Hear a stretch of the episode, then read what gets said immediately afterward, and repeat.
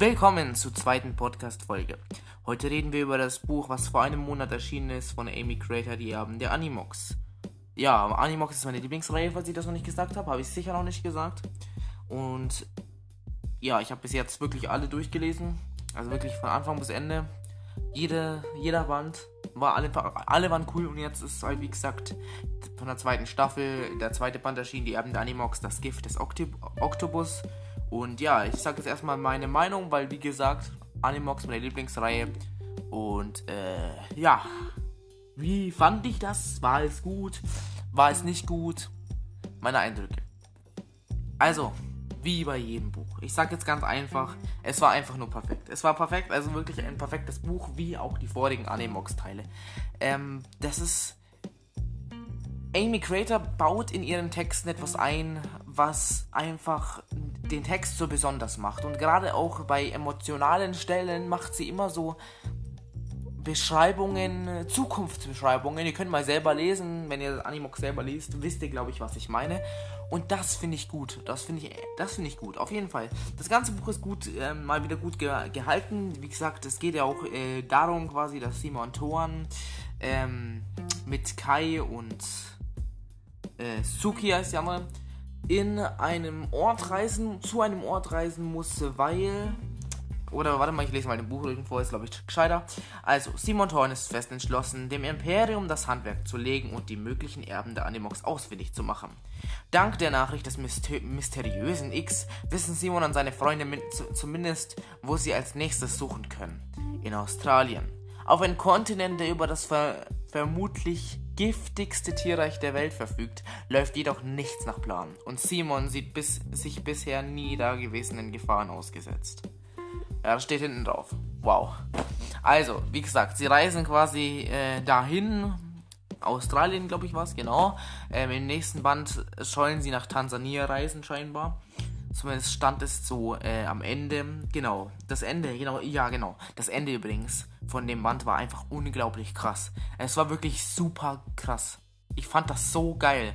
Ähm, ich werde natürlich nicht spoilern, was das, was am Ende passierte. Aber, na, dieses, wie, was kann ich sagen? Was kann ich sagen? Ganz am Ende, die letzten paar Sätze, was er da noch eine, für eine Handlung gemacht hat, die, die als Verzweiflung, weil etwas passiert ist, was ich auch nicht spoilern werde. Und das war einfach, boah, das war, ich fand das gut, ich fand das gut. Das Ende war einfach nur Bombe. So, und äh, ja, jetzt ist natürlich die Frage, wie war das Buch, das gesamte Buch?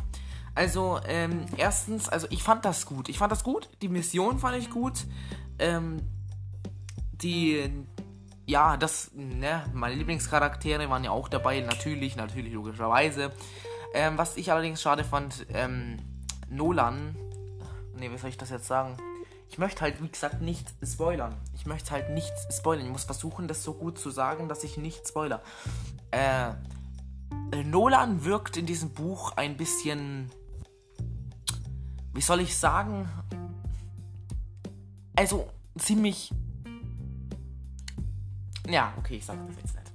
Sonst spoiler irgendwas und das will ich jetzt am Ende nicht. Äh, was ich aber auf jeden Fall noch sagen kann, ist, was, was das für coole Elemente mit diesem. Ich weiß, das hatten sie ja, hat äh, Amy Quetta schon von Anfang an eingebaut. Also, dass in jedem Buch, wie gesagt, Verwechslungen zwischen Nolan und ähm, Simon vorliegen und das quasi auch hilfreich ist für die Mission, ne?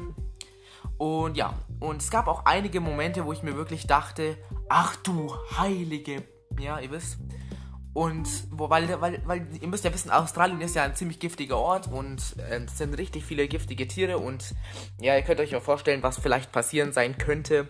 Und da gab es wirklich Momente, wo ich mir dachte, what the ne? Wo ich wirklich überrascht war und vielleicht sogar fast Angst hatte, weil es halt schon fast an einem, ne, weil es so gefährlich wurde. Wie gesagt, ich versuche alles so zu sagen, dass ich nicht spoilere. Am Ende, also gegen Ende, war ja die komplette Steigerung, so ist es ja meistens bei Büchern.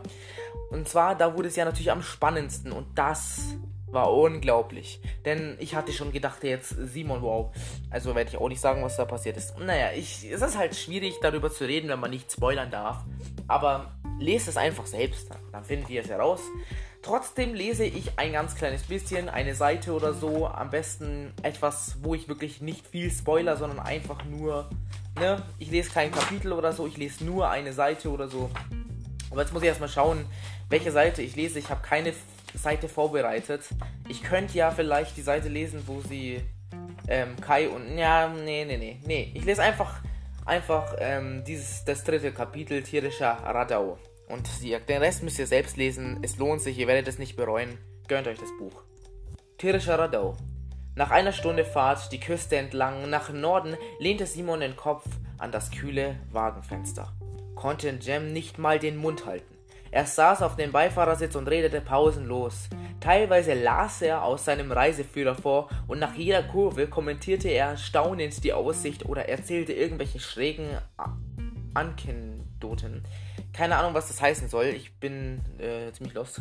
Nein, also, ich weiß nicht. Als er erst als ein wunderschöner weißer Sandstrand in Sicht kam und dahinter das äh, türkis glitzernde Wasser des Pazifiks, war es kurz still. Jem ließ das Fenster herunter und zog die salzige Luft ein. Ja, genau, Luft tief ein. Hinterher wollte ich immer schon, hierher wollte ich schon immer, übertönte er den Fahrwind, der ihm das blonde Haar ins Gesicht peitschte. Jedes Mal, wenn Mom unseren Familienurlaub geplant hat, habe ich gebettelt, dass wir nach Australien fliegen. Aber der General war stinkig, strikt dagegen. Äh, wir hatten schließlich Avalon Beach und das ganze Unterwasserreich vor der Haustür. ja. Dann stimmt es also, dass die nordamerikanischen Animox in Reiche aufgeteilt sind, fragte Charlotte neugierig von der Mittelbank aus, wo sie neben Winter saß. Das Unterwasserreich, das und Unterwasserreich des Säugereich, das Vogelreich, das Reptilienreich und das Insekten- und Archidienreich, ich kann das auch nicht aussprechen, ergänzte Jem. Vom letzteren ist, an Ariana, ist Ariana die Königin. Ja, ist sie. Echt? Charlotte drehte sich um. Bist du dazu nicht zu jung? Meine Mutter ist letztes Jahr gestorben, gab Ariana mit belegter Stimme zurück. So ist das nun mal bei Monarchen. Ja, es gibt so viele schwierige Wörter. Aber dieses Problem hatte ich eigentlich nie so richtig beim Lesen, dass ich da. Ja, weil ich habe ja auch. Gut, ich habe ja auch nicht laut gelesen. ähm. Äh, beklommenes Schweigen trat ein. Schließlich räusperte sich Simon. In Nordamerika gibt es insgesamt fünf Anführer. Ariana ist die Königin des Insekten- und Archidenreichs. Jems Vater ist der General des Unterwasserreichs.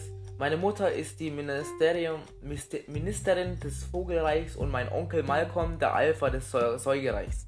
Und mein biologischer Großvater war der Anführer des Reptilienreichs, ergänzte Winter naserümpfend. Aber er wurde absolviert, weil er uns umbringen wollte. Charlotte wirkte beeindruckt. Ich hatte keine Ahnung, dass ich mich in solch illus, illus, illusträrer, Gesellschaft befinde, sagte sie dann mit einem Augenzwinkern. Muss ich, muss ich vor euch jetzt einen Hofknicks, Hofknicks machen? Ähm, es kann passieren, dass Ariana dir dann eine knallt, warnte Simon grinsend. Sie kann es nicht leiden, wenn jemand sie, oh Ihre Majestät. In diesem Moment piepste in dem Gepäck, Gepäckberg hinter ihnen ein Telefon. Simon fuhr herum. Seine gute Laune war verflogen. So, mehr lese ich nicht. Ja, ne, ich kam einige Mal in Stottern. Kommt vor. Nein, äh, ich versuche das natürlich in Zukunft nicht mehr zu machen. Ähm, ja, das war Animox, die Erben der Animox 2. Ähm, war eine ganz kleine Stelle daraus vorgelesen. Wie gesagt, ich will jetzt nicht viel daraus vorlesen, weil ich halt jetzt nicht dabei weiß, wie viel ich davon vorlesen darf. Aber gut, ich bedanke mich, dass ihr dabei wart und ja, ich kann euch auf jeden Fall Animox auf jeden Fall ans Herz legen. Es gibt jetzt nicht wirklich was, was ich an diesem Buch kritisieren muss.